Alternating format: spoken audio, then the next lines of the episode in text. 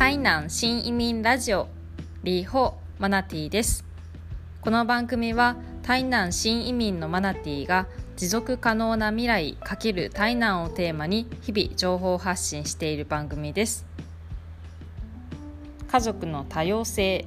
第4回目は子供さんのお話とおじいちゃんおばあちゃんの話をちょっと対比するような感じで2つの話をしたいと思います。本編へ。レッツゴー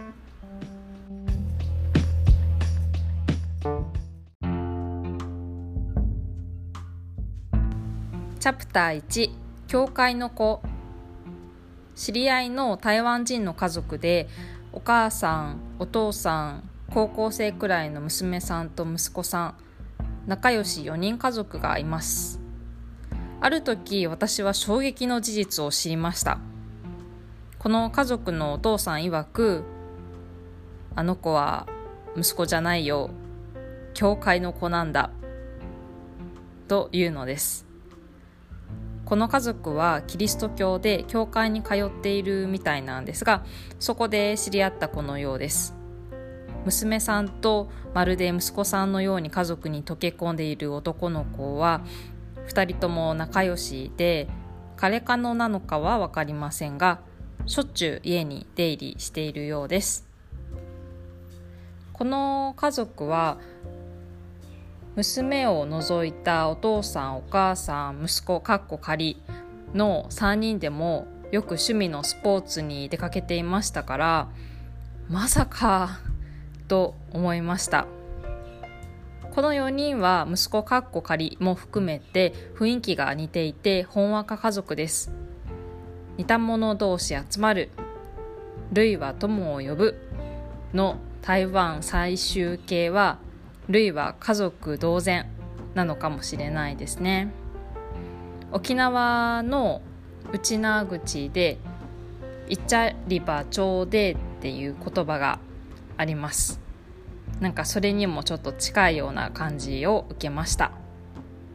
ただお父さんはもしかしたらいやもしかしないしなくても息子過去仮に対して複雑な感情を抱いているのかもしれません。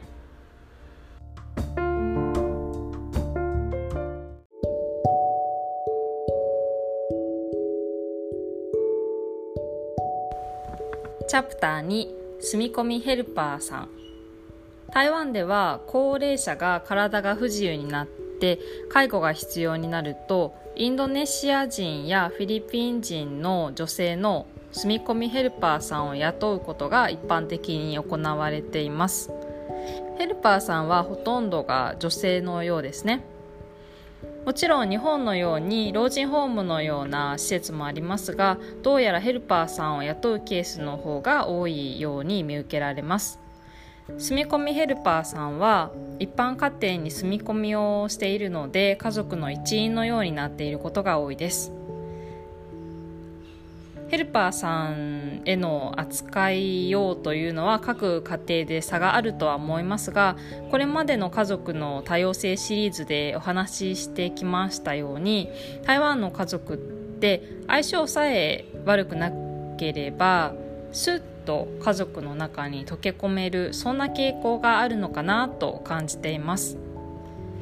またインドネシア人の女性が台湾の住み込みヘルパーさんに適している理由というのも私にはいくつか仮説があるのでまた機会があればお話しできたらなと思います。